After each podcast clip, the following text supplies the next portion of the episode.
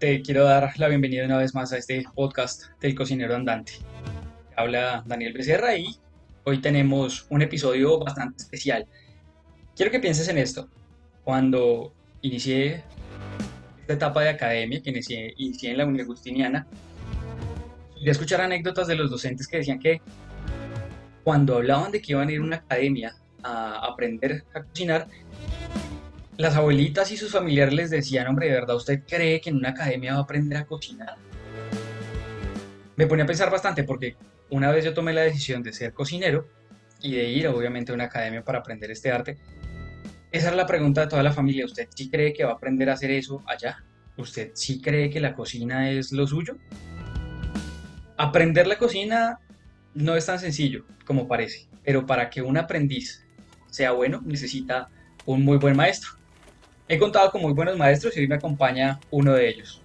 Él es el chef Andrés Mora, quien le doy la bienvenida por primera vez a este podcast del cocinero andante. Maestro, bienvenido a este, a este episodio. Pues Dani, eh, muchísimas gracias por... Suena cliché, pero por la invitación. Eh, pienso que son espacios que son necesarios y aparte estábamos ávidos de empezar a, a, tenerlos, hermano.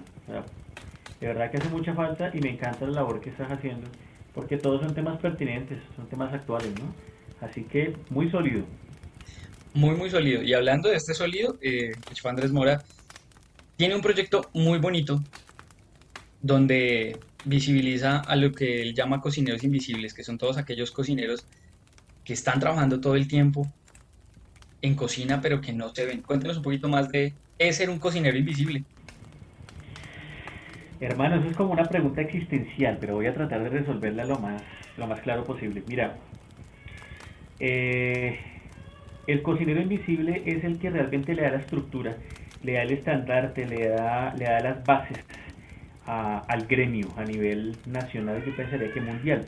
Lo que pasa es que este cocinero eh, muy pocas veces sabe quién es, muy pocas veces se escucha de él y lo peor, casi nunca se sabe ni siquiera el nombre de él. Son personas que trabajan eh, incansablemente por jornadas brutales y que aparte le, le dan un, un, valor agregado a cada club, hotel, restaurante, carrito de perros, cualquier tipo de establecimiento gastronómico. Hay grandes artistas, Dani. Hay grandes artistas metidos, hay grandes talentos, gente que ha estudiado mucho, gente que ha aprendido desde lo, desde lo empírico, pero unas historias, Dani, que uno se sorprende y uno dice, por Dios, ¿yo por qué no había conocido a, esta, a este cocinero o cocinera antes? Esa es, el, ese es digamos, la, la justificación del, del por qué yo vengo haciendo este trabajo desde hace ya unos años y es porque los estudiantes de cocina y todo cocinero eh, siento y pienso y lo defiendo que necesita conocer realmente quién es el gremio. El gremio no son tres o cuatro que aparecen en un canal de televisión o en una propaganda, no, esos no son. Ellos son los amigos de los amigos, pero realmente el gremio es mucho más que eso, Dani. Por eso existen los cocineros invisibles y ojalá pues pueda seguir existiendo, ¿no? Seguirán existiendo, los, los cocineros invisibles siempre estarán ahí. Así sean invisibles, no importa, pero ellos siempre estarán ahí. Bueno, escuchábamos ahorita en esa pequeña introducción el tema del ¿será que en una academia usted se iba a aprender a cocinar? Cuéntenos un poquito si le pasó a usted también. Pues no tanto, en mi caso no fue tanto así. Quizás había un poco de resistencia en, algunos sectores de la familia, pero mi papá y mi mamá a la hora la verdad me, apoyaron. Eh, de golpe me pusieron a escoger, a elegir como muy bien antes, pero, pero no, no hubo mucha resistencia. Ahora, la pregunta específica de que si yo a la, a la academia llego y aprendo a cocinar, yo lo veo, uy, y es que ese es una, un tema increíblemente amplio, te voy a decir por qué. Básicamente que la primera escuela que uno tiene es la casa, ¿sí? la familia, ahí arranca todo, y de golpe ahí tú no aprendes, digamos, los nombres de las técnicas, sino que haces incluso a veces más técnicas de lo que puedes hacer eh, eh, como principiante en la academia, pero no sabes sus nombres, o de golpe a veces uno como que no se preocupa por, por ahondar un poquito más. Entonces siento que en la academia, más que aprender a cocinar, es aprender a formarse como un cocinero, que es muy distinto. Es que una cosa es, saber cocinar rico, Dani, ¿sí? que eso lo pueden hacer millones de personas.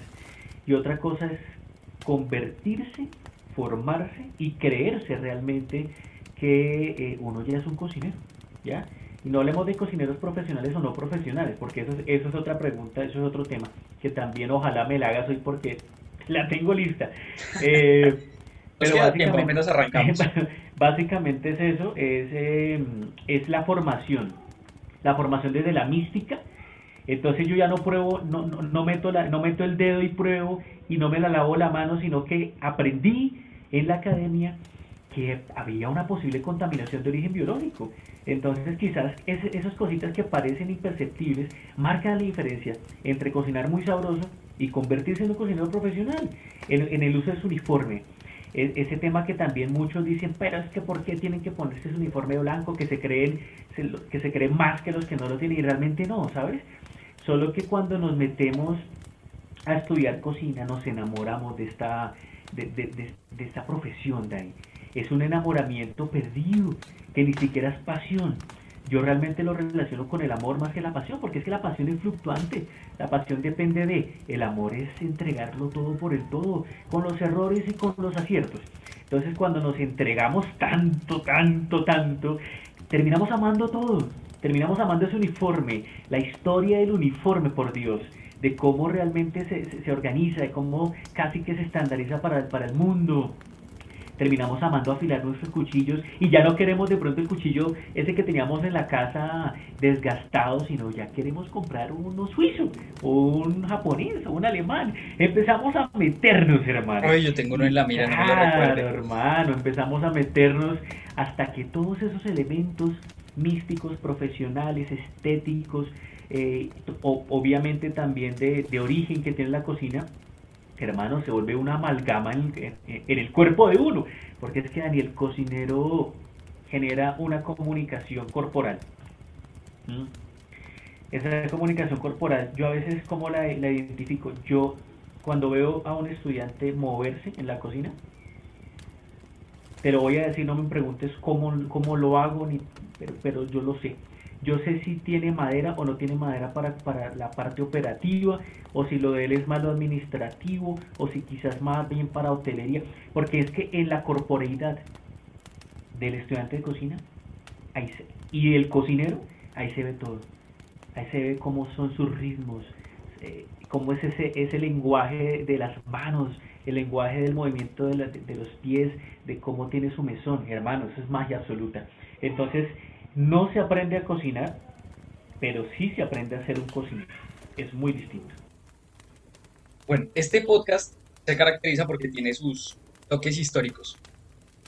La primera vez que se tiene una especie de documentación de una escuela de cocina es hacia el siglo I con el señor Marco Gavio Apicio, que era reputada, de reputada familia de cocineros, escribe su libro de Recoquinaria y eh, bueno, a partir de ahí empieza a enseñarle a nuevos cocineros. Siempre ha sido un arte que se transmite generación tras generación hasta que llega a este punto y se establecen las primeras cocinas. Ese como dato histórico. ¿Cuándo aparecen las academias de cocina en nuestro país? Esa, esa, esa respuesta sí está, digamos, súper bien documentada y aparece eh, en los años 50, cuando aparece el SENA, ¿ya? El Servicio Nacional de Aprendizaje, porque antes del SENA, pues no, pues de golpe estábamos con una cantidad de, eh, de influencias muy europeas también, eh, por chefs muy extranjeros, belgas, alemanes, suizos que estaban aquí eligiendo los grandes hoteles y restaurantes en, eh, en, Colombia, en especial Bogotá. pero realmente la primera escuela de cocina en Colombia es el SENA. A partir del SENA pues arrancan ya conocemos cientos en todo el país, ¿no? Pero el SENA es el pilar, a pesar de que pues su formación, tú lo conociste, es una formación meramente desde lo francés y en tanto terminología como, como metodología, es muy francés, eh, pero hermano, después de tantos años y todavía sigue en pie. De pronto no, no con los mismos protocolos de, eh, ¿cómo le digo yo? de calidad en el tiempo, en la formación, ¿no? Porque estamos hablando de que antes estudiaban cuatro, luego dos, uno, ahorita estamos en seis meses, ¿Sí? Entonces, eso sería otra discusión. Pero el SENA, sencillamente el SENA, en Colombia el SENA. Siempre se escucha, o bueno, como cocineros, cuando entramos escuchamos las historias de cómo arrancaban. ¿Hasta qué punto era fácil que alguien entrara a estudiar cocina al SENA? Y lo pregunto porque escuché de Adolfo Sánchez alguna vez que nos contaba que tenían incluso que invitarlos a comer para que, pues para que le intentaran, para que se le midieran. Bueno, pues de golpe cada experiencia es muy personal, ¿no? Cada experiencia es muy personal. Yo recuerdo que eh, cuando yo ingreso al SENA, pues eh, no había SENA Sofía Plus. Sí había computadores, pero hermano, el internet apenas era una novedad. Tampoco es que sea muy cucho, pero eso fue en el año, en el año 2000. Entonces, hace 20 años, ya casi 21. Eh, y le tocaba es presencial, ir a solicitar formularios, hacer unas filas, hermano. Hágame el favor. Unas señoras filas. Yo estudié en el SENA de Barranquilla. Eh, mi primer técnico, o sea, mi primer estudio formal de cocina fue en el SENA de Barranquilla. Y la, la fila le daba vuelta a la manzana un par de veces. Una impresionante. Y, y era luego una entrevista, una entrevista rigurosa, buena, o sea, buena. Si ahí no se pasaba porque sí, más adelante esos procesos ya los sintetizan, los cambian, pero en esa época era así. Y aparte nos ponían una prueba en cocina. Y esa prueba se llama prueba de actitud, pero actitud de verdad en cocina. No es que yo quiero, como siempre digo yo, eh, que a veces uno escucha, es que la cocina es un arte, la cocina es una expresión de no sé qué. Sí, todo muy bello, pero ese arte se va a volver arte cuando usted sea disciplinado y genere ese arte lo primero que hay que mostrar es actitud. Mirar cómo se limpia el mesón, mirar cómo estás intentando cocinar. Y así es que se empezaba en aquella época, ¿no? Entonces sí, siempre fue complejo, Dani, siempre fue complejo, pero en esa época. Ahorita simplemente pues nada, te metes en el sistema, si no pasaste una vez, que en dos meses y pico, vuelves a intentarlo y hasta que quedes. O sea, realmente, para mi concepto, hoy no es difícil. No es difícil, bueno. A mí me fue bien, tengo que admitirlo. Yo pasé a la primera tuve la entrevista, pero yo me perdí de la, de la prueba de aptitud. Surgen más dudas y es, enseñar esto no es fácil, obviamente enseñar no es, no es sencillo, pero ¿qué aptitudes debe tener alguien que aspira a tener cocina? Antes de irnos a quien enseña, veamos el que quiere aprender. Uy, eso sí la tengo clarísima, hermano. Debe tener una vaina que se llama sentido común. Parente en estas épocas. Sentido común, y por ahí lo dice mi amigo Camilo Rodríguez, chef Camilo Rodríguez, era maestro, dice, es el sentido menos común de todos. ¿Ya? Porque es que el sentido común a ti te da como las luces, te da la guía de lo que debes hacer con lo que tienes y con lo que tú sabes. Y te da como la ruta, hermano. ¿Ya? Entonces de golpe no es importante saber hacer muchas cosas cuando tú vas a empezar como, como estudiante de cocina, como cocinero. No, es simplemente tener, hermano, mucho sentido común para ubicarte en tu nuevo espacio, hermano, y otra cosa fundamental, la actitud. esa actitud, hermano, entregada, donde tú ves al estudiante que no hay que decirle las cosas, sino que el man va un paso adelante, ¿sí? Que antes hay que atajarlo, que decirle, bueno, bueno, venga, ya, ya, está bien. O sea, todos esos elementos de la actitud y el sentido común, esas dos, esas dos para mí, sí o sí debe tener. Si no la tiene, hermano, eso va a ser ahí un complique porque se va a, se va a frustrar y, no va a disfrutar el proceso. Entonces, sentido común y actitud. Me gusta. Veo atrás de usted, porque bueno, esta, este, estos podcasts los grabamos a través de Zoom, algo muy bonito. Me, me encanta ver eso ahí. Son unas camisas blancas, blancas, pero es que el blanco, eso no es blanco, eso es, no hago publicidad. Y veo la plancha. Eso es disciplina. Eso es disciplina pura y dura. Hermano, yo tengo como esa obsesión. A mí no me gusta que a mí nadie me planche mis uniformes. Eh, y mi ropa, o sea, a mí me, eso se lo debo a mi señora madre, la disciplina por estar uno bien presentado, de golpe no importando, no importando tanto las marcas de lo que uno se pone, pero sí muy limpio, muy pulcro y bien planchadito, hermano. Y mi abuelo, y el señor Carlos Antonio Mora, ese hombre es el hombre más pulcro y más elegante que yo conozco. no conozco a alguien igual. Y él plancha su ropa, hermano, que le quede, o sea, uno dice, ¿cómo, cómo hace? Así lo hace. Entonces lo que tú ves al fondo, pues no, la verdad, eh, nos conectamos, se me olvidó quitarlo, yo siempre lo quito cuando me conecto así, eh, y te diste cuenta, y ahí, e, ese, es, ese es mi ritual todas las noches.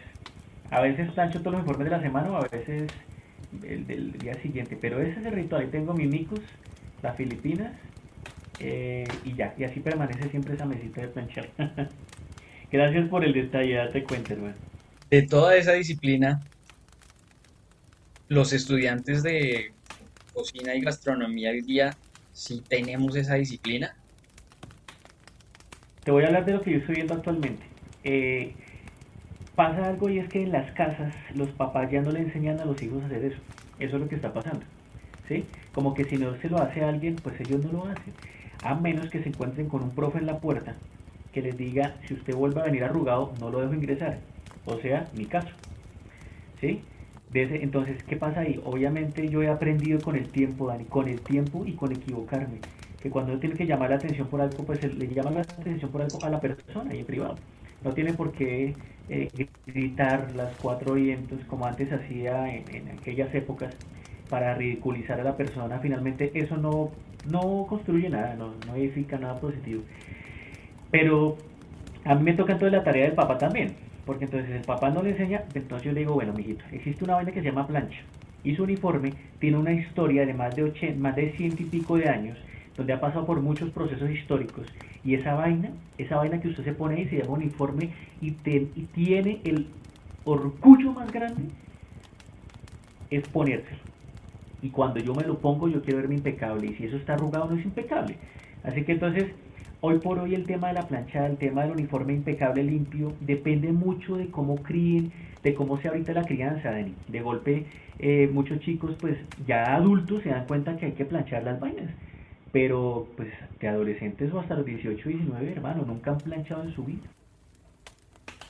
Te acabo de decir algo y yo recuerdo a Mateo Jiménez, un compañero aprendiz del SENA, él me decía, bueno, me dijo alguna vez, ah, el chef Andrés me acabó de llamar la atención, pero me llamó la atención de tal manera que yo tuve que agachar la cabeza y decirle, sí señor, ya vengo.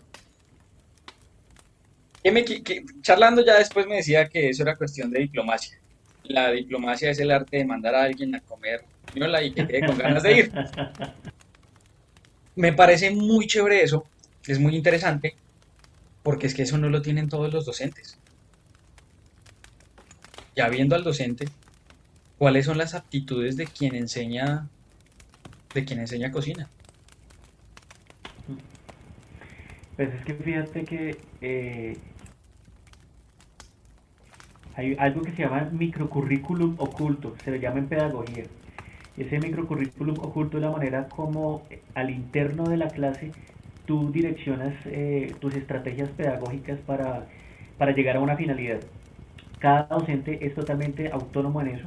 Las, instituciones todas, eh, digamos, tienen como un marco, un marco estándar para todo, pero ya hay detallitos que sí ya pues hace parte de la de, esa autonomía y de esa, eh, ¿cómo le diría yo? De esa filosofía de cada profe. Es que hermano, ¿sabe qué pasa? Yo me pongo a pensar que yo al principio cometía esa serie de errores y luego empecé a madurar, me, me empecé a meter en, el, en los zapatos del estudiante, en que si yo llegara tarde o en que si me faltara algo o en que lo que me pasara me cogieran y me ridiculizaran enfrente de todos, yo, Andrés Mora, ¿cómo me sentiría? Yo me sentiría primero que todo ofendido, frustrado, rabioso, iracundo en contra del profesor, avergonzado con mis compañeros. Y todos esos sentimientos, al contrario de lo que antes nos enseñaban, que la educación eh, y, la disciplina entraba con, sangre y la letra entraba con sangre, esos conceptos ya están totalmente replanteados, son anacrónicos realmente a nuestros tiempos, son 100% anacrónicos, porque el estudiante de hoy analiza, interioriza, es mucho más rápido, pero también se frustra más rápido, algunos de ellos, ¿sí? Porque de golpe en la casa nunca le han dicho, venga, hay que organizar, hay que, hablemos de la puntualidad, ¿eh? en la casa nunca le han enseñado a ser puntual, nunca lo han enseñado. Entonces cuando llega la primera vez a clase y un profesor se le para en la puerta y le dice, hoy no entras. A ese le fue bien, a ese le fue bien. Yo llegué tarde. Llegué tarde con Avellaneda y me dijo, le presento este aparato, se llama horno de convección, tiene que lavarlo. Pues madre. La primera vez que lavaba un horno en la vida y aprendí el valor de la puntualidad. Claro, o sea, son, son estrategias y todas son válidas siempre y cuando, como te digo, sean, sean planteadas de una manera empática y respetuosa. ¿Sí? Porque el, maltrato, el maltrato físico, el maltrato psicológico, perdón, pues es que no lo, no lo, no lo, no lo justifica nada. Y digamos que ese es como mi, mi argumento de por qué yo trato de tener una, una, una comunicación y una conversación muy directa con, con el estudiante aparte. Obviamente, a veces seguramente todavía se me chispotea, pero ya cada vez es mucho menor, Dani, porque me he metido en, en los zapatos del estudiante. Muy, muy valioso ese aporte. Y qué bueno que, que todos empecemos a, a, tomarlo en cuenta. Y digo empezar a tomarlo en cuenta, esto a modo de anécdota, cuando era pasante, yo era un tipo inquieto. Tenía 17 años, 18 años, y me la pasaba de lado a lado. Si me daban papaya de irme para la panadería, para la panadería. Si me podía quedar un rato más, pues, quedaba un rato más. Eh, en dos meses más o menos me había pachangueado media, media cocina de, del Hotel La Fontana, que fue donde yo hice, hice mis pasantías. En el tiempo en que yo llegué había un pasante que estaba anterior, él era técnico en cocina, ya llevaba más o menos unos eh, cuatro meses. Perdón, cinco meses, al mes siguiente terminaba las, eh, las pasantías. Todo el tiempo eh, había estado organizando cuartos fríos y en temas de, pues, de limpieza y desinfección.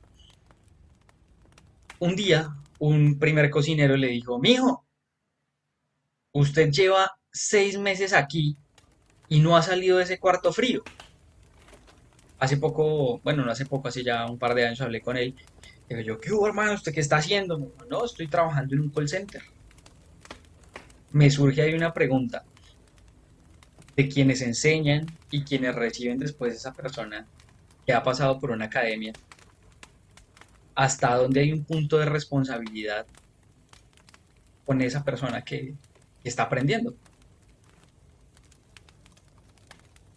Uy, mucha, mucha porque... Mm, uy, e-, ese, es un tema que me ha generado a mí muchas anécdotas y muchas experiencias. Eh. Y es que dependiendo nuestro, nuestro lenguaje, Dani, dependiendo la manera como nosotros armamos equipos, dirigimos el equipo, asimismo nosotros construimos oportunidades de vida o las arruinamos para los demás. Bien sea como docente, chef docente o bien sea como chef eh, operativo en la industria. Las palabras logran hacer, hermano, que, que usted le dé oxígeno, le dé esperanza a alguien que quizás de pronto no, como que no, no ha dado un peso por ella misma o por él mismo, y resulta que luego se convierte en, un, en, un, en una estrella, hermano. Y, y, esa responsabilidad que tú tuviste cuando lo tuviste al frente, eh, en tratarlo con un poco más de respeto de lo que quizás los demás lo trataban, eh, para uno como chef docente a veces pasa inadvertido, pero para, para un estudiante puede ser el antes y el después de sus vidas, ¿no? Entonces la responsabilidad de nosotros es total. Eh, que un docente cumpla el 100% de su ética laboral en todo momento, pues es imposible. ¿En qué sentido? O sea, somos seres humanos. Y ese es un cliché, pero pues por ser así y por ser brutalmente fluctuantes en nuestras emociones, seguramente a veces se cometen errores. ¿sí? Eh, pero pero la, la abolición, la primera abolición del chef docente debe ser la responsabilidad con lo que está haciendo, con lo que está diciendo y con lo que está proyectando en sus estudiantes. Muy importante. Listo, ahora vamos a voltear esa arepa. Ahí mismo llegaron algunos estudiantes de una academia y mm, una de las eh, labores era una vez a la semana pasar por el hoyero y ya reconocer las ollas y saber también que era lavar, lavar los trastes de una cocina en pleno voleo hacer labores de steward, de esta persona que de verdad diría yo que es uno de los, de los más importantes en la cocina, que es el que la mantiene ordenada y que digamos que manda la pauta en, en tema de, aseo. Y estas personas dijeron, no, pero es que yo no estudié para esto. Yo no, yo, no, no, no, yo no puedo. Y salieron muy molestos de la cocina. También hasta dónde debe estar uno dispuesto a llegar como aprendiz. No, no como cocinero, porque ya después de que uno está de cocinero, ya uno asume esto hasta el límite, pero como aprendiz hasta dónde debería estar uno dispuesto a llegar. Hay dos momentos. Hay dos momentos frente a la pregunta que planteas y es. El primer momento es que la escuela, y más que la escuela, el docente, porque fíjate que yo he conocido grandes escuelas que a veces los profes se les olvida perfilar al estudiante. Ese perfil de salida que es tan importante. Es que al estudiante hay que recordarle a lo que sale. Yo puedo que salgo de una universidad donde a mí me forman con un título que diga profesional de gastronomía. Bonito, para enmarcarlo. Hermoso, divino, y pagué una fortuna cada semestre. Y yo le preguntaría a, ese estudiante, ¿usted está seguro que usted cuando va a ir a ese hotel o a ese club o a ese, crucero o a donde quiera que vaya a trabajar, porque tiene que empezar a trabajar de alguna manera, ¿usted va a llegar a dirigir la cocina? Yo le preguntaría eso, porque la realidad es otra, no importa si yo vengo de la en la CIA, en Lausana, eh, eh, eh, donde quieran se han hecho los yolas, o sea, de los sitios más prestigiosos, hermano, lo primero que uno llega a hacer a la cocina es hacer caso, hacer caso. Eso es todo. Y ahí arranca la actitud. Retomamos el tema que me planteabas hace un momento. Si yo no tengo actitud de servicio al cliente, esto no es lo mío, Daniel, esto no es lo mío. Si el primer día que yo llegue me pongan, oiga, hay que limpiar, hay que limpiarlo, va para esa, ¿y qué más hay que hacer? Ya, de una, con toda la energía y con toda la actitud. Entonces ahí hay una corresponsabilidad de, del docente, ojalá como el, tanto del primer semestre como el último semestre, recordándole que él a formar profesionalmente, pero que cuando llegue a la vida laboral, a la vida real, él tiene que armarse su carrera y tiene que forjarse su carrera, empezando pues desde donde le corresponda. Porque es que lo bonito que tiene la cocina y que ojalá nunca deje de serlo, es que es jerárquica, es paso a paso, es, es todo ganado. Aquí las vainas se ganan. En la cocina real, en la cocina real, no la las revistas virtuales ni en la de lo que vemos a veces en redes, no. En la cocina real las cosas se ganan. Entonces yo pensaría que el estudiante que llegue su primer día o su primer mes a, la, a, la, a las prácticas o ya a trabajar, debe tener en cuenta que debe de botarla toda. Toda. Toda. No le debe quedar una cosa. Ya, desde su primer día hasta el último día. Chévere. Me uno a esa definición, a esas, a ese paso a paso. Alguna vez, yo creo que también lo hemos charlado en, alguna ocasión. Ah, pues de hecho, justamente en la, en la entrevista con Sólido, que yo parecía un cangurito. Yo, yo pretendía salir de, de pasante a dirigir una cocina. Graso error. Me pasó. Posteriormente me encontré con alguien que me dijo, hermano, es que usted tiene que irse paso a paso, tiene que dar un paso a la vez y queme cada una de esas etapas para que logre pasar a la siguiente. Lo aprendí tarde, pero, pero lo aprendí, así que estoy, estoy bastante alineado ahí con eso. Un paradigma es un patrón de pensamiento, algo que tú fielmente sigues, que reconoces y tal como lo ves, lo asumes, haz de cuenta que es un GPS. Y por donde te dice ese GPS, te vas. Maestro, ¿cuál es ese paradigma? Porque todo el mundo habla de romper paradigmas sin saber qué es un paradigma. Y por eso lo contextualizamos. ¿Cuál es ese paradigma, ese patrón de pensamiento que hay que romper definitivamente con respecto a la enseñanza de la, de la cocina? O sea, que uno diga, ya esto se va al carajo y ya no más. Sí, yo, yo curiosamente ayer hablaba con uno de mis estudiantes de un tema que puede ser un paradigma perfectamente y es, um, es que la, la, comunicación entre el chef docente y el estudiante hoy por hoy no debe ser la misma que era hace 30 años, me explico en cuanto a qué, en cuanto a que era unilateral. ¿sí? El chef decía, el estudiante hacía y todo el mundo callaba. No pasaba nada más. Nadie tiene la nota máxima porque la nota máxima la tiene el docente. ¿sí? Todos los demás tienen menos que el docente porque el man es el todopoderoso. Ese paradigma estúpido, porque no puede ser de otra manera, que nos hace creer a nosotros muy importantes, muy poderosos, porque trabajamos allá o trabajamos acá, es el primer paradigma que tiene que romperse y que tiene que destruirse, porque eso lo que genera es que no podamos ver las cualidades, las habilidades, las calidades, que son muchas, que tienen los estudiantes cuando, pues hermano, cuando no los dejamos ser. Al estudiante hay que dejarlo ser, Dani. Por supuesto en un marco de, disciplina y en un marco de exigencia, pero hay que dejarlo ser.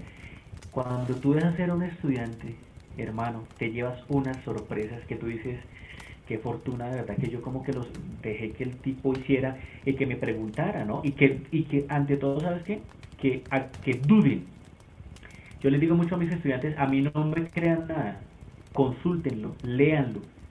Y si ven que estoy echando carreta, vuelvan a la próxima clase y yo tengo la, la, la, la humildad bajo la cabeza y lo acepto. Y de esa manera entonces el estudiante se va con la información para su casa, comprueba que lo que se le está aportando en la escuela tiene sustento y genera más sentido de pertenencia por su escuela y pues más respeto por su docente. No me crea nada, oiga qué chévere. Recuerdo que cuando entré al SENA me decían es que usted acá recibe las bases. Lo demás que usted quiera hacer y quiera lograr es trabajo suyo, depende de usted. Estamos de acuerdo, seguimos de acuerdo hoy día con, esta forma de pensar y de, plantearle las cosas a los aprendices de cocina. Lo que pasa es que es una forma más, más que todo de, poner los pies sobre la tierra. Esa es una forma también de decirle al estudiante, eh, tienes que hacer por tu cuenta. Voy a poner un ejemplo muy claro. Eh, los cortes de los vegetales. Conozco, conozco chicos que eh, hace muchos años, en otras instituciones donde estuve, terminaron su, su tiempo de formación todavía no sabían cortar bien la Juliana, todavía no sabían cortar un Brunois bien, ¿sí? Todavía tenía una cantidad de deficiencias enormes, entonces uno se ponía a preguntar, eh, ¿será que es que la institución no le dio? Y resulta que obviamente sí, hubo claramente las evidencias académicas de que la institución sí le había dado sus clases eh, en acorde a, los cortes y lo demás. Pero entonces, ¿qué pasa? Si el estudiante llegó y aprendió cómo se corta la juliana, cómo se hace un fondo, y nunca jamás lo va a volver a practicar en los dos o tres años que va a estar en formación, si a su casa no llega a hacer eso, si a su casa simplemente llegas a, a sumergirse entre las redes o yo qué sé, pues la responsabilidad ya de la escuela ya hasta ahí fue, hermano. Hasta ahí fue, o sea, si tú no practicas en la casa lo que se te está formando, estamos fritos. Estamos fritos porque, porque la cocina es de repetición las habilidades, por eso a veces yo veo grandes, por ejemplo, grandes chocolateros, grandes pasteleros, y me pongo a pensar, este man no es que sea un superdotado en nada, ¿sí? No lo es. Lo que pasa es que ha sido alguien que tomó una determinación, Dani. Y esa determinación fue de disciplina, de constancia y de repetición. Hasta lograr ser maestro en determinada técnica o en determinadas técnicas. Entonces, no podemos llegar a, plantearle al estudiante eh, que es la mejor escuela del mundo, lo que te damos acá, con eso tú sales y eres un duro. no, hay que decir, hermano, con lo que se le está enseñando, usted tiene que llegar a su casa, practicarlo, empoderarlo, apropiarse de él. Y si quiere algún día realmente ser muy duro en eso, pues tiene que creerse realmente que eh, son horas y horas y horas y horas y horas y horas de repetición para lograr dominar cualquier técnica, así sea un corte un corte sencillito. que realmente no trasciende en el ámbito de la cocina y digamos que marca mucho esas actitudes y esas aptitudes de, de cada uno de los cocineros. Vamos a hacer una pausa chiquitita, musical obviamente, y ya nos vemos.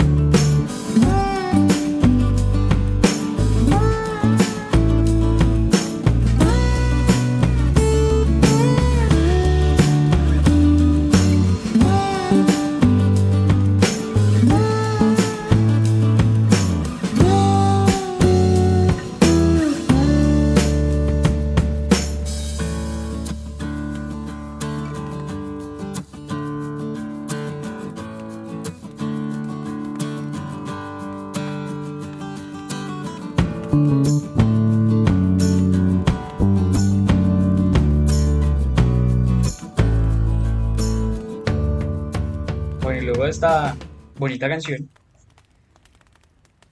sabemos que tenemos eh, muchos tipos de cocineros, pero hablando de la parte académica, hay quienes entran en una academia y estudian, se pulen, aprenden todo esto en, en una escuela, pero hay otros que lo aprenden en los fogones, enfrente de una tabla, enfrente de un mesón y capoteando un servicio.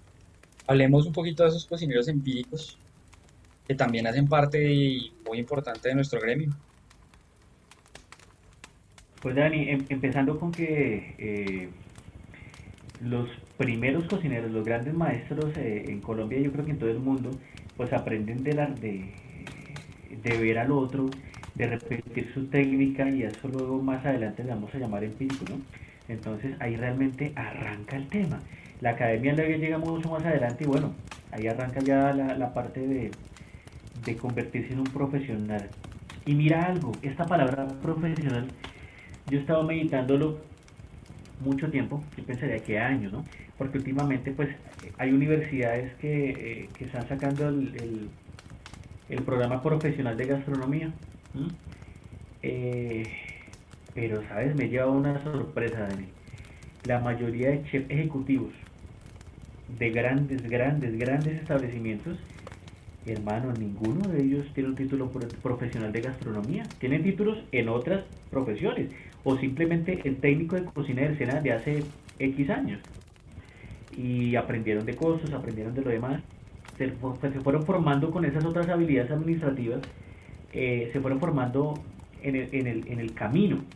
Entonces, eh, el planteamiento de que, de que todo el cocinero debe profesionalizarse, para mí es muy subjetivo, porque yo, por ejemplo, hablando, pues no, no voy a sacar ahorita nombres específicos, pero eh, en mis charlas con Solido he tenido invitados que manejan operaciones brutales, eh, gente que respeta todo el gremio y no tienen un título de profesional en gastronomía.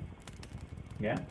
Entonces pienso que eh, el tema de- de- del empírico y el tema del profesional es más como que cuando, a ver, en las universidades, ¿qué pasa? Los profesores que trabajan como profesores de cocina en una universidad, por tema del Ministerio de Educación, tienen que tener por lo menos el pregrado y ojalá una especialización o una maestría. ¿Sí? Pero eso es desde el punto de vista de lo que exige el Ministerio de Educación, pero hablamos de la realidad. Yo te voy a preguntar a ti y a los que están escuchando acá, un cocinero, seamos realistas, que a mí me gusta hablar con la realidad, un profesor de cocina necesita una maestría para enseñar, No, o sea, y una maestría que por supuesto, la maestría es en educación y lo demás, que te arman a ti una cantidad de elementos maravillosos. Tengo un amigo que ojalá escuche este podcast que se llama Frederick Villa, es el único cocinero que yo conozco en el país, que obviamente primero era administrador, luego estudió cocina, luego hizo una especialización y ahorita terminó la maestría en educación. O sea, el man es más preparado que un cumis, como se decía antes. Él es un gran amigo mío, pero Frederick ahorita está enfocado en toda la parte administrativa. Entonces yo ahí sí ya le veo sentido. Desde el punto de vista administrativo, la maestría es, hermano, una maravilla, ¿sí? Pero para un profesor de cocina, que su hacer todos los días es formar al chico desde ceros, en cómo coge la tabla, en porcionar, en desarrollar conceptos, en cocina de vanguardia, en cocción al vacío, en esto y esto y esto, yo no creo que sea necesario tener una maestría. Pero también vámonos al otro lado. Sí creo que si tú eres empírico, al momento ya de enseñarles a, a unos chicos en una institución académica, te va a costar trabajo por el lenguaje en cuanto a, a- a todos los, digamos, los principios pedagógicos. Dani, hablamos de los principios pedagógicos que son los estilos de aprendizaje, en empezar a diferenciar que todos los estudiantes, suena también a cliché lo que voy a decir, pero tienen una manera de aprender distinta, ¿sí? Eh, cómo yo identifico, cómo genero estrategias pedagógicas y eficientes por sobre todas las cosas, ¿no? Entonces, el enseñar es muy complejo, Dani, el enseñar es brutalmente complejo. Eh, podemos aprender de una cocinera empírica, sin problema. María Dilma Palomino, pero ella ya no es empírica, ella se formó en la Fundación Escuela Taller, en Tumaco, Nariño. Pero pues la herencia que tiene es de empirismo, la herencia eh, inmaterial que, sus ancestros le dieron a ella es empirismo. Y uno pudiera sentarse al lado de María Dilma eh, días enteros y aprender de esa maravilla que tiene ella en su sangre, en su herencia. Y sin que ya te lo aseguro que jamás te va a nombrar eh, nada de lo que los cartones ni, los títulos que, que puede llegar a tener. Entonces, eso es una manera de aprender, pero cuando ya vamos a una institución académica, hermano, ya es necesario, ya es necesario, por lo menos una estructura, una estructura para, para el docente, ¿no? Eh, le hace falta, Dani, o sea, estamos ahí un equilibrio en que no, en que no te hace más o no te hace menos tener el título o no tenerlo, pero si vas a enseñar, si vas a enseñar, sí es importante que muchos componentes desde lo pedagógico estén presentes en ti. Componentes pedagógicos, entonces estoy bastante familiarizado porque mi esposa es docente. Muchas veces eh, veo cómo se enfoca en el diseño de una clase, en decir, venga, es que esto tengo que ponerlo de esta manera para que sea comprensible o el tema va en este orden. ¿Cómo hace alguien para organizar la cocina en un plan de área y demás, para poder llevarlo a un grupo de estudiantes. O sea, para mí es impensable pese a que tengo una profesora al lado. Y también se me ha hecho un poco complicado pues, por los talleres y, algunos cursos que, doy sobre, sobre cocina. Vuelvo a mis dos puntos de, de, partida, ¿no? Aquí hay un punto de partida. El primero es, si yo tengo una especialización en pedagogía o soy pedagogo de profesión, entonces a mí me enseñan una cantidad de estructuras, todas ellas súper útiles y que son versátiles para cualquier área de trabajo, indistintamente que sea cocinero o no cocinero, en cuanto a cómo debería transmitirse la comunicación y la información, porque una cosa es información, otra cosa es el conocimiento, pero bueno, hasta ahí todo chévere, bien. Pero cuando ya nos metemos a una cocina, que tiene 36, 38 grados centígrados y a veces más cuando, cuando se prenden todos los equipos. Y en esa cocina hay que dar clase, ¿sí? Y hay vapor, eh, y, hay, y hay el que tiene gripa, y hay, y hay la persona que está ahí dispuesta, y, hay, hermano, empieza un ecosistema eh, a, actuar brutal que ningún pedagogo está preparado para vivir esa vaina, hermano. Entonces ahí los elementos que tú reúnes como cocinero, son donde empiezan a dar fruto. ¿Me hago entender? O sea, es que el chef docente tiene que tener esa mistura, Dani, esa mezcla entre haber trabajado en serio en la industria y ojalá seguir trabajando y la parte pedagógica. Es esa mezcla, es esa mezcla que te hace decir, bueno, esta aprende de esta manera, esta aprende de la otra manera, eh, tengo tanto tiempo para explicar cómo se hace esta ensalada, eh, tengo siete ensaladas por hacer, tengo cuatro grupos por brigadas de trabajo y tengo este tiempo nada más. Entonces, la experiencia del cocinero te dice que si primero no empiezan a hacer tal proceso, si vamos a hacer un arroz con coco y resulta que se me olvida que primero hay que como que rayar el coco, ¿sí? Y ya me, me queda media hora para terminar la clase, hermano, fracasé. Entonces, como pedagogo, yo puede que haya hecho la tarea muy bien, perfecto, aprendieron todo Ajá, y les hablé dos horas y la clase es de tres horas. ¿En qué momento rayaron el coco? Entonces el cocinero ha tenido que llegar desde primero y decir, muchachos, en un momento les voy a explicar la clase, permítame, pero lo primero que hay que hacer, pelen por favor rápido ese coco y vamos a rayarlo y le van a sacar la leche y les explico todo el proceso. Lo hacen, mientras lo van haciendo, empieza uno ya a compartir eh, esos instrumentos eh, pedagógicos y empieza eh, como que esa, ese, ese, ese mecanismo perfecto entre el calor, el fogón, el cuchillo, el sonido de la tabla con el cuchillo, la voz del docente, el chico preguntando, ahí arranca toda esa toda esa, e, e, esa, esa orquesta a funcionar. Pero entonces para, para sintetizar y resumir la pregunta es, para ser un buen chef docente yo pienso que sí es importante tener mucho, fue, mucho fogueo de la vida laboral y por supuesto tener las bases mínimas de la pedagogía para poder organizar la brigada de trabajo y para hablar asertivamente. ¿Qué tan importante es ser asertivo con las instrucciones que yo doy? Te doy aquí un ejemplo rápido que se los comparto a todos mis estudiantes a veces en el primer segundo semestre. Alguna vez algunos amigos eh, eh, cuando trabajan en escena les pasó un chasco muy chistoso y es que se está haciendo un consomé clarificado. Todos ustedes saben que el consomé clarificado lleva tiempito hacerlo y aparte lleva toda la delicadeza y el punto en fremichan que el agua es temblorosa y que el, el, el, que el clari recoja todas las impurezas del, del fondo y mil cosas más. Bueno, y tenían el consomé puesto en una plancha, en una, olla, en una plancha, le dijeron un chico, vaya y ponga el consomé en la plancha, vaya y ponga, perdón, estaba en la estufa, vaya y ponga el consomé en la plancha. Pues el pelado lo que entendió fue, pues vaya y ponga el consomé en la plancha, ok. El man no preguntó nada, simplemente interpretó de acuerdo a lo que su interpretación le daba, tomó la olla, le dio la vuelta, botó todo el consomé clarificado sobre la plancha, esto pasó, esto pasó, botó todo el consomé clarificado en la plancha, y el man dijo, bueno, cumplí mi labor. Mire, los profes que estaban mirando eso no sabían si reír, llorar, eh, tirarse al piso porque tenían un evento en contados eh, minutos.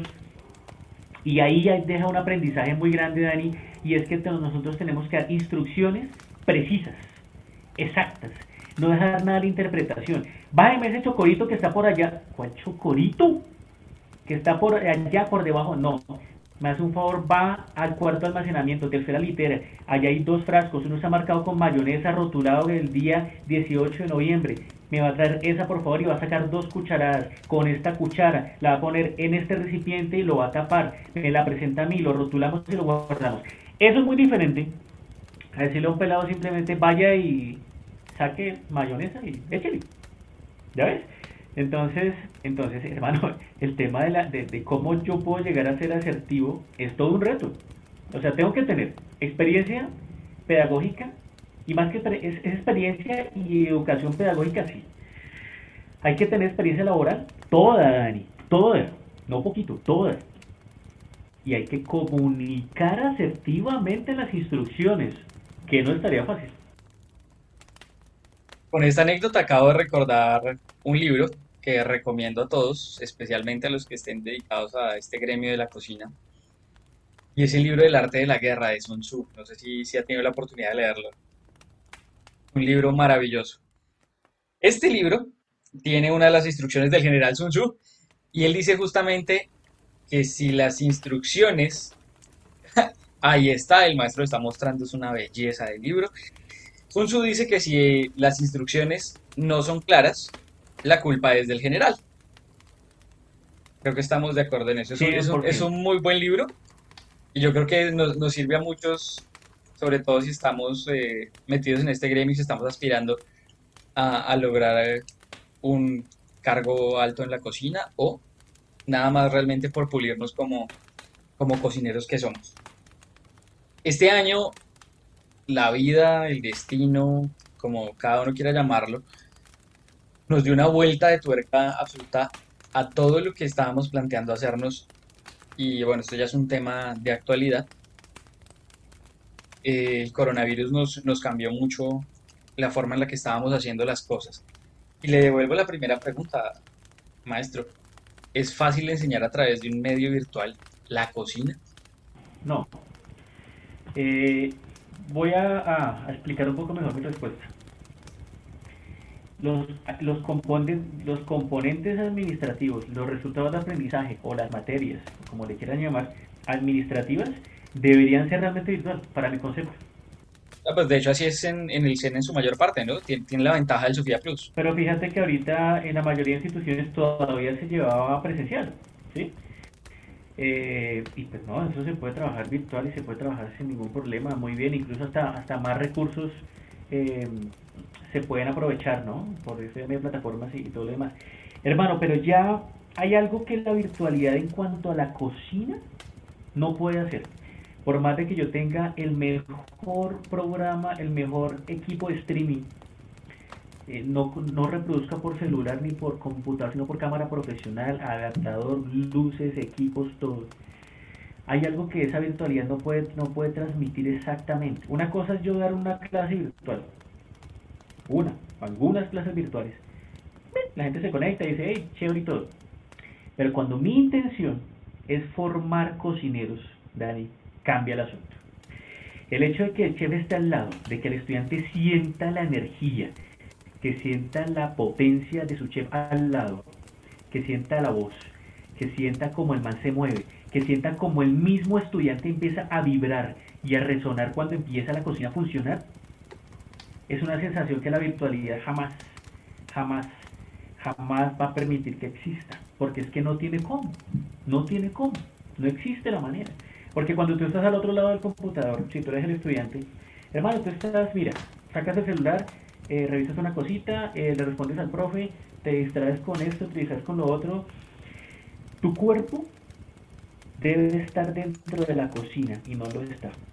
Tu mente debe estar dentro de la cocina con todos tus sentidos activos, de que no te cortes, no te quemes, no se te caiga esa olla, el sonido de la olla de presión, el horno cuando pita, como digo yo, el sonido de la tabla cuando el cuchillo pasa sobre ella a altas velocidades, toda esa magia que ocurre, hermano, eso virtual no es posible. Por más de que se quiera simular y seguramente se hará de la mejor manera, pero, pero no. Mi concepto es que, que, no. O sea, la parte teórica quizás, algunas cosas, pero la mística es irreemplazable por lo virtual, hermano. Es cierto, hace, de hecho es el, primer episodio de, este podcast del cocinero andante, en el que hablábamos con, Juan Pablo del origen de la cocina. Junto con la cocina nace, nace también el lenguaje. Ese lenguaje que utilizamos nosotros como cocineros, lenguaje técnico, hasta dónde podemos llevarlo en, en, una clase virtual para que, o, bueno, no en una clase virtual, sino ya propiamente en una clase de cocina, para que el estudiante aprenda a manejarlo y demás. Porque no es eh, cortico. Eh, bueno, te voy a, contar también desde otra experiencia que, yo tuve.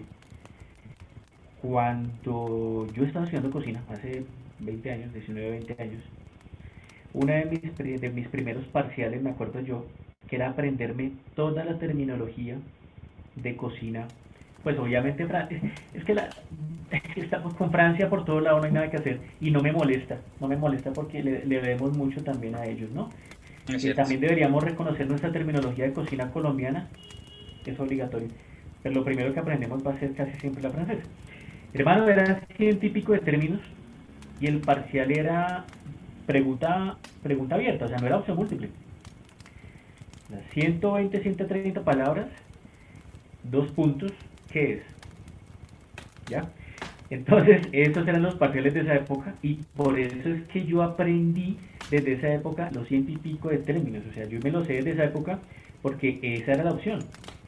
O te lo sabes o pierdes, mueres. Eso es todo. No, cierto. Llegar a una cocina y que le digan macérenme estas, eh, estas almendras y usted las machaca. lo he visto. Lo digo porque lo he visto. Claro, claro. E, e, esa parte no se puede dejar perder, se está perdiendo un poco, Dani, lo, lo, lo quiero reconocer acá y quiero hacer un llamado de, de, alerta a todos, se está perdiendo un poco, tanto de lo, tanto de lo nacional como, como de lo francés se está perdiendo un poco, ya no se habla de pronto de, de, de, de hacer pimienta en miñonet, sino vaya y machaque esa pimienta, ¿sí? Se, se, está perdiendo el, el tema de corte en pivoteo, um, eh, este, choque térmico, o sea, esas cosas tan básicas, tan básicas, tan básicas, de golpe eh, se están perdiendo y no en la academia, quiero dar una claridad acá, no en la academia, se están perdiendo porque es que también existe otra fuente de información y se llaman redes sociales, se llamaría YouTube, se llamaría mucho de ello y a veces muchos llegan y consultan por medio de YouTube. Yo consulto muchas cosas en YouTube de otras cosas, ¿no? De mis otros, de mis otros, ah, de mis otros aficiones. Y ahí uno se da cuenta que la comunicación, el lenguaje, el lenguaje técnico lo cambian. Entonces ya no le incorporan, sino échele esa vaina. Y lo dicen grandes cocineros del país, entre comillas. Ya no hablan de incorporar y agregar, sino échele. Ya no hablan de cortar, sino pues arréglelo como pueda. Eh, hermano, entonces el, el chico que está viendo eso, pues supone que, que así está bien si lo está diciendo este gran maestro, esta figura pública en, redes, es, válido. Pues entonces créale, exactamente. Entonces es un tema que no la academia lo sigue haciendo bien, pero mediante los medios de comunicación tradicionales o, modernos, pues sí hay una influencia importante. Me hizo acordar mi primer parcial de, de cocina, justamente con Juan Pablo Nieto, fue que lo calificó. Yo, yo lo recuerdo y digo, yo cómo fui a contestar esto. Sabemos que para utilizar los cuchillos está punta pivote, doble ciselado. Esa es la pregunta del, examen. Nombre aquí dos, dos técnicas de corte. Yo me acordaba de punta pivote porque la practiqué mucho. Y mi segunda respuesta fue estilo libre. como natación. Sí, sí. Punta pivote y estilo libre fue lo que, lo que contesté. No era culpa del maestro, es culpa, es culpa de uno. Y, admito también esa, esa parte de la responsabilidad. Se nos está cortando el, el tiempo y no quiero... Hay, hay, varias cosas que no quiero dejar pasar. La primera, usted es una persona que lee mucho, que estudia mucho y que está siempre actualizado. Recomiéndenos un libro a esta semana. Dani, ¿pero tiene que ser de cocina o no de cocina? No, no, no, no es necesario. Pues ya recomendamos el del arte de la guerra. Yo voy a recomendar un libro que cuando uno se lo lee le cambia la perspectiva y la prospectiva de en qué vamos como, como, como comunidad, como universo, con datos, con cifras, con estadísticas. Y, y obviamente habla acerca de, del problema que tenemos del calentamiento global por el exceso de, la crianza de las reses en el mundo y muchos otros temas importantísimos. Habla acerca de la obesidad, siendo hoy el primer caso de, muerte en el mundo. Ya se muere hoy más gente por estar gorda que por aguantar hambre. Eso es paradójico. Y todavía cuando, cuando no leemos, seguimos pensando los cuentos que los niñitos de África, pero las estadísticas claras explican que hoy por hoy se mueren más millones de personas por obesidad que por hambrunas. Y ese libro se llama Homo Deus. Homo Deus. Es un gran libro, así con H, Homo Deus. El, actor, el autor ya ha ganado, eh, bueno, es un bestseller eh, por Sapiens, el primer libro, y Homo Deus es la respuesta a Sapiens. El libro es un los dos son bestsellers eh, y el tipo es un es un científico iraní supremamente interesante. Es un libro que recomiendo a carta cabal, lo pueden conseguir en cualquier eh, librería. Homo Deus. Homo Deus. Me gusta. No lo he leído, voy a, voy a buscarlo y a leerlo. La calidad completa. Hay otra pregunta que yo no, no quiero dejar pasar. Y es la siguiente. ¿La vida le da a usted la oportunidad ¿Cómo es de malo? No, no, no. No, porque es que todos los que hemos pasado por sólido respondemos la pregunta, pero también queremos conocer la, la respuesta del chef Andrés Mora. Ay, Dios mío. Vamos a ver cómo, con, qué va a salir Dani ahora. No, no, no. Es, es, tal cual.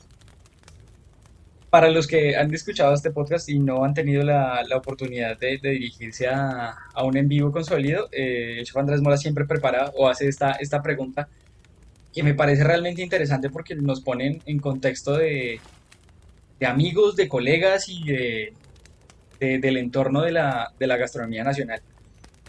Y es que la vida le da la oportunidad de hacer un gran evento. Dice el maestro Andrés es el evento de su vida. Mejor dicho, se juega el carnet. ¿A quién llevaría usted ese evento y tiene la carta abierta? No tiene personal, elíjalo. Se la pongo fácil. Ah, ¿no son cuatro? No, nada, eche todos los que quiera. Contratamos, un, contratamos un bus y nos lo llevamos. No, pero eso ya está mucho más amable de lo que yo hago, hermano. Muchas gracias por tu, por tu calidez. Uy, mira que yo esta pregunta de tanto hacerla, yo ya también me la había hecho. Me la había hecho, pero no, la verdad no me imaginé que me la fueras a hacer hoy. No, no, es venganza ni es represalia, ni mucho menos. Es porque de verdad interesa. Bueno, obviamente, uy, yo, mira que yo te voy a responder de alguna manera similar a lo que me respondió a mí Adrián López, el maestro Adrián López, por como yo veo la, yo veo un evento como yo vería una estructura arquitectónica, ¿sí? Yo veo todo, yo veo todo y vería el que el maestro de ceremonia vería todo, vería absolutamente todo, ¿no? Pero digamos que en cocina, arrancando con cocina, yo me iría con, con Camilo Rodríguez, el chef Camilo Rodríguez, se me hace que es uno de los tipos más preparados del país en cocina. Eh, aparte es un hombre que sabe tratar muy bien, muy bien a la gente y es alguien en que yo confío mucho. Es un gran amigo. Me iría con Camilo Rodríguez. Me iría con Boris Marcel, el famoso Boris Marcel. Es un tipo que está actualizadísimo con lo último que está pasando con la cocina. Aparte tiene determinación para, para, para emprender eh, riesgos y, en el evento yo necesito alguien que, tenga esa particularidad, me voy con Boris Marcel. Eh, Tengo que irme con alguien que tenga todavía mucha, mucha, mucha más experiencia eh, y que nos dé una visión desde los años, ¿sí? Eh, hay alguien que yo admiro, que creo que no es secreto, y es el maestro Luis Porero, ¿sí? Porque el hombre ha librado todas las batallas, Dani. Ha librado todas las batallas. Ahorita está en un punto donde está por, por, debajo del bien y del mal. No, digo por arriba, sino por debajo. Está en un punto ahí, hermano, donde ya hoy por hoy yo lo, lo, veo a él como un sabio de alguna manera de la cocina, ¿no? A él no le gustaría que yo, que sea reconocido así, pero yo lo reconozco así. Me iría con alguien que tenga una visión empresarial muy grande y que aparte sea ese alguien con que yo pueda charlar por detrás de bambalinas con total confianza eh, y me pueda sentir más tranquilo, me voy con Ricardo Malagón.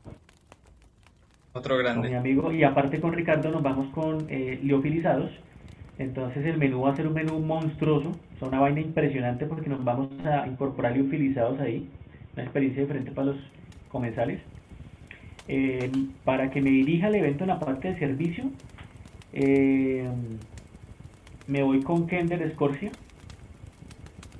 y me voy con Adrián López, con los dos, ¿ya?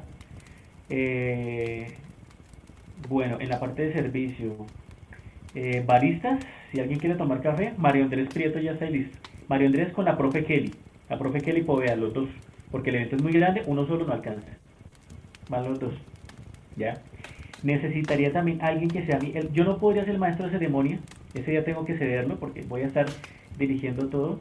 Ese día, ese día invitaría a un, a un pelado muy joven, pero que, carajo, parece que tuviera dos vidas en, su juventud, de la sensatez que tiene y también de, de, cómo maneja bien su lenguaje. Y a mí me encanta el refinamiento en el lenguaje en el momento de, de presentar un evento. Entonces yo invitaría a Daniel Becerra. Ese man tiene que ir.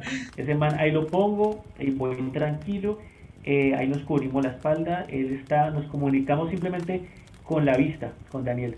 No hay necesidad de hablar, con la vista y todo sale perfecto. Ese día Daniel se quita el bigote, pero... Ah, bueno, está bien. Acepto la invitación. Ahí vamos bien.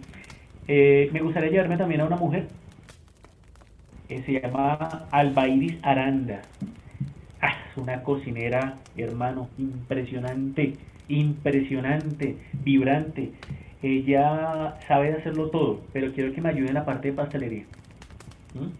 Porque ella es una, es una dura para todo, pero quiero que me ayude en la parte de pastelería en el evento. ¿sí? Que esté conmigo ahí. Y yo creería que ahí ya tengo ya, no un equipo, tengo ya, hermano, la, la selección de oro, hermano. obviamente se queda un montón por fuera, pero la idea es con los que en este momento como que me llegan a la cabeza, es, esos serían el top, ¿no? De, lo que son pues profesionales, ¿no? Obviamente. Me siento muy, muy honrado de, estar en ese, en ese gran equipo. Y no es porque me haya invitado hoy al podcast, es porque realmente tiene esas habilidades. Es más, a mí me ha costado mucho tiempo, a veces me costó oportunidades laborales no ser lambón. Ah, pero yo creo que eso es mejor dejarlo de lado.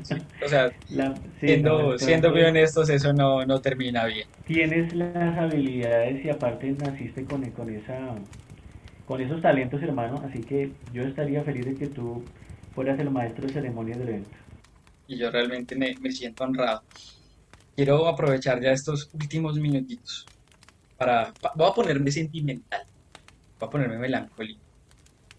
Recuerdo yo que por allá, hacia el 2011, sí, 2011, 2012 más o menos, iba yo entrando a una cocina, al, eh, a la cocina de, de, no, no era Orapan, se, se me fue eh, primaveral. En el Sena tenía clase, llegué yo, tengo el mismo hábito, llegué con el uniforme planchadito, y acababa de, de, tener una hija, acaba de nacer mi, mi hija mayor. Ese era el, comentario entre mis compañeros. Iba entrando al salón, estaba ahí el maestro Andrés Mora revisándonos eh, las uñitas, la camisa, los zapatos bien limpios, y escuchó ese comentario y me miró a los ojos y me dijo, ¿tiene una hija? Yo, sí, sí, señor, no la vaya a dejar. esas fueron las primeras palabras que me dijo mi Andrés Morate, de, de dónde nació ese, esa espontaneidad de, de esas palabras. Oye, hermano, si ya se metía ya hoy en ligas mayores con esa última pregunta, hermano. Uy. Bueno, lo que pasa, hay dos cosas. Eh, la una es que a veces eh, de golpe cuando se tienen hijos, pues tan joven, muchas veces uno escucha, ve, conoce ejemplos de que pues terminan pues abandonando eh, a su suerte, ¿no? Como que como que al hijo, a la hija y, ya está, ¿no? Eh, la otra, habían dos momentos. Yo en ese momento estaba atravesando por, por un tema también personal, ¿sí? Con, con una relación que yo tuve y no funcionó. De ahí quedó una, una hija también, Dani, ahí quedó una hija, se llama Juanita. Eh, bueno, y ese tema no, no salió bien. Entonces yo ese día tenía ese sentimiento, la verdad es que no, no lo recordaba hasta ahorita que rápidamente me lo pones y uf, cerebro buscó el recuerdo. Y lo otro no tenía barba yo. Sí, hermano. Y lo otro es que yo, yo hubiera querido que mi papá hubiera estado más presente en mi vida. Mi papá muere muy joven, de un infarto a los 55 años. Eh, ya va a morir hace 8 años, 9 años. Eh, pero yo estoy seguro que, yo quise que él hubiera estado más tiempo conmigo. Entonces cuando, cuando yo escuché e, e, ese, testimonio de, lo que está pasando en tu vida, inmediatamente lo sentí decírtelo, pero más allá de eso, como que yo cuando hablo ese tipo de cosas, y los estudiantes que me escuchen en este podcast saben que algunos de ellos a veces como que les pregunto cosas muy, o les digo cosas porque como que me salen y se quedan mirándome porque me digo eso. Yo a veces veo al chico, veo a la chica, y no me preguntes por qué, pero yo, yo veo cosas en él o en ella.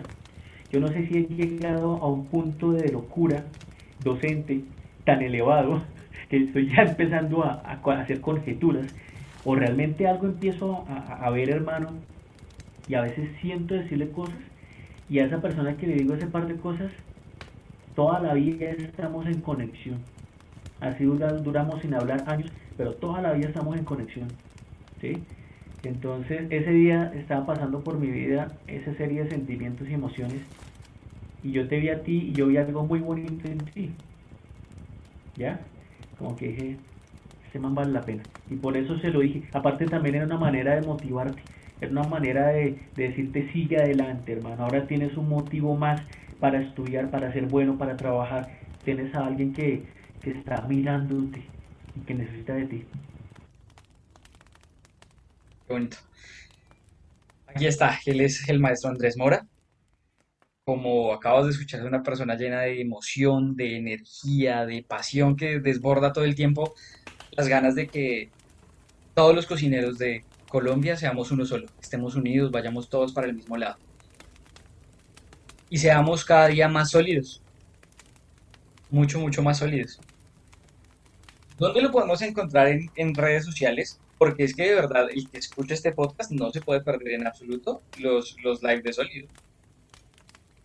Pues Dani, hermano, de primicia le digo que el próximo año, que estamos ya a nada del 2021, no sé cuándo se va a publicar ese podcast, pero el 2021 viene un año cargadísimo de, de material nuevo en el que estoy trabajando ahorita.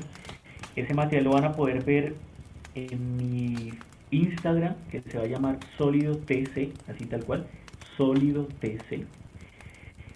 Y en el Facebook eh, se llama Andrés Mora, aparezco con una gorrita y todos los que dicen, me miran la foto dicen que tengo cara como de 20 años, que actualice esa foto. Y resulta que esa foto es actual. Lo que pasa es que el fotógrafo es un gran fotógrafo y me hizo ver un poquito joven. Sí, pero, pero no, esa foto es actual. Como Andrés Mora y Sólido TC y estoy trabajando en, en, proyectos bien chéveres para darle... Mi propósito es que todos los años le doy un componente nuevo a Sólido. ¿Mm? Los live, ¿sí? Eh, que indudablemente nos hizo conocer más en el país y fuera de él. El otro año vamos a ver, sigo, voy a poder consultar incluso contigo y con varios amigos si mantenemos los lives, si, si, si no, porque el otro material pues va a ser muy bueno, o si sigo manteniendo los live, ahí estoy evaluando todo lo que me queda de este año, eh, porque pues a mí el propósito del live es que, que la gente se sienta conectada, la gente los pueda ver y veo que pues a medida que vayamos empezando a trabajar más y más y más y más, que ya eso afortunadamente se active, pues menos vamos a tener la oportunidad de estar conectados en los live. Entonces, eh, de golpe al, si, si yo lo hago, para que muy poquito lo vean y va a quedar guardado, pues fácilmente puedo meter otro material pregrabado de mucha calidad y que todos lo vean. Entonces estoy en esa en esa toma de decisión. Me extendí mucho con lo de las redes, pero quería darles esa información de una vez a todos los a todos tus seguidores y, la gente que nos está escuchando. Para nada, en absoluto. Bueno, hay algo que a mí me gusta también sacar de, de todos nosotros y empiezo yo. Estando como, como pasante, me dijeron, por favor, vaya.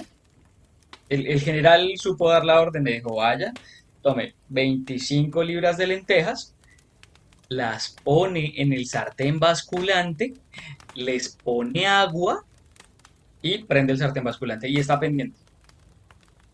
Este ser humano hizo caso, fue, puso las eh, lentejas en el basculante, les puso agua y como a la media hora bajó, les chojito, todo perfecto una hora más tarde empezaron a decir, eso, las cocinas están divididas, ¿no? Una queda en el, en el sótano, que era donde estaba el sartén basculante, y la otra pues era la cocina principal que quedaba en, el, en, el, en la planta superior. En la planta superior empiezan a decir, huele como, como ahumado, ¿qué será? Yo no caí en cuenta. Eh, está, oliendo como ahumado. Aún me 25 libras de lentejas. Metí la pata y, tengo que admitirlo que todavía meto la pata. Incluso, incluso me ha servido para, para descubrir eh, nuevas recetas. Aprendí a hacer carne oreada en 5 minutos. No me pregunten cómo, porque eso no se hace. Pero bueno. ¿Cuándo ha metido Andrés Mora la pata? ¿Qué días puso que todavía se le quemaban las tajadas? No, que ya no se me queman las tajadas. Eso, que ya no se le queman las tajadas. Hermano, a nivel de a nivel de mi vida personal, yo creo que meto la pata casi que todas las semanas en, algo, en algún motivo. O sea, créame que sí, eso sí así. Pero a nivel de lo profesional, yo me acuerdo, lo tengo, lo tengo, hermano, dos momentos. Uno, que ya casi lo puedo sanar. El otro, ya. Uno fue el más sencillo, pero que fue un brutal. Eh, yo trabajé con Juanito Maña, la famosísima y querida chef Juanito Maña en un hermoso restaurante que se llamaba 1492 en la zona T. Ese restaurante pues lo cerraron hace creo que un par de años, tres años, algo así. Y la cocina de ese restaurante era brutalmente deliciosa y se hacía una salsa que se llamaba salsa argentina, que se hacía con cebollas rojas, con muchas especias, vino tinto y algunas cosas más. Esta salsa se demoraba en hacerse mucho rato, se hizo la salsa argentina y el tarro donde se almacenaba, ese tarro era como de unos 30 litros, 40 litros. Bueno, y yo obviamente, ya no era pasante, ya me habían contratado, pero, pero yo era el nuevo, ¿no? Pero llama el nuevo. Vaya ponga por favor esto ahí en el cuarto frío, en la parte de arriba de las salsas. Pero entonces llévese la escalera. Y pues dije, ¿qué hijo de madre? ¿Para qué escalera? Yo más bien, pues nada, eso no es tan alto. Y pues llevé el tarro, ta, ta, ta, abrí el cuarto frío y subí las manos, extendí las manos hacia arriba y efectivamente no me alcanzaban tan bien. Empecé, empecé como a empujarla, empujarla, empujarla, a empujarla, empujarla, empujarla fue que lo próximo que pasó fue que quedé bañado de salsa argentina y no había más para el servicio. El servicio arrancaba ya en 20 minutos y se acabó la salsa argentina, que era una de las salsas que más salían en todo el servicio en, el restaurante 1400. Ese día como que me querían todos matar de a poquiticos, pero me la perdonaron porque era... Y ahí mismo con ellos me pasó otro chasco, que yo estaba reemplazando a su chef en el área de pescados y yo tenía que hacer un mise en place y me dijeron haga el mise en completo. Y entonces yo hice un mise en básico estándar y me puse a ver el clima. Dije, hoy está lloviendo. Eso no viene gente. A mí yo dejo así poquitico. Ay, sí, la verdad. Así estoy bien. Con eso alcanzo. Con eso alcanzo. Resulta que al, al, al llover, la gente obviamente se metió a ese restaurante y todo el mundo empezó a pedir un producto en especial. Una sopa que sacábamos que era una sopa de trigo una sopa de cebada, perdón, de cebada perlada con lomo de res y sea, una delicia. Y el mise en place que yo tenía era como para sacar unas 5 o 6 sopitas, porque todo se sacaba ensamblado. 6 sopitas, llegaron 30 sopas, 30 sopas en 3 comandas. A carajo. Eso es un límite de pedidos. ¿Qué Eso pasó? es estar a tope. Pues básicamente yo ese día me enfermé, me dio dolor de estómago psicológico, abandoné, en este momento todavía era pasante, abandoné el barco, salí corriendo del susto y me metí al baño a llorar. La primera vez que cuento esa anécdota, me metí en- al baño a llorar. Y, y fue una sensación, una sensación desagradable es uno haberse sentido frustrado, haberla embarrado y haber dañado el servicio de todos. Todos tuvieron que meterse, el uno cortaba papa, el otro cortaba la cebolla, el otro cortaba el lomo. Entre toda la cocina solucionó el impasse, pero yo me sentí como una basura, hermano.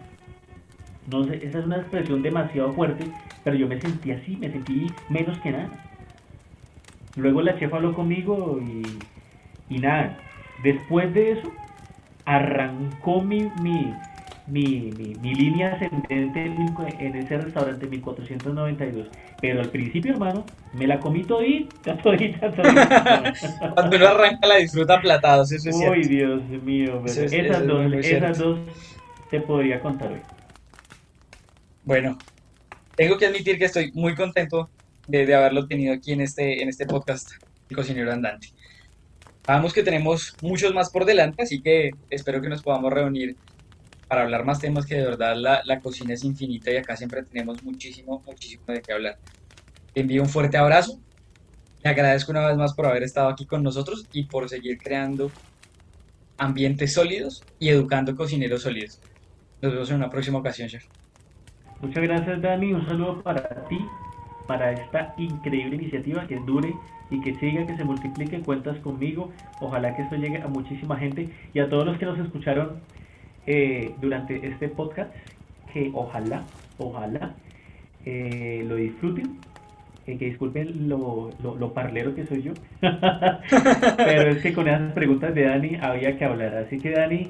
Eh, te honro y te, y te felicito, hermano. Increíble, increíble pues, propuesta y adelante. Vamos, siempre vamos sólido, con ¿no? todas. Vamos con todas y siempre sólidos y siempre andantes. Para ti que has estado aquí durante este tiempo, te doy las gracias por habernos puesto atención.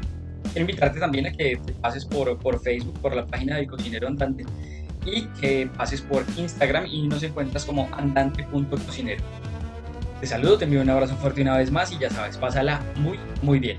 Hasta luego.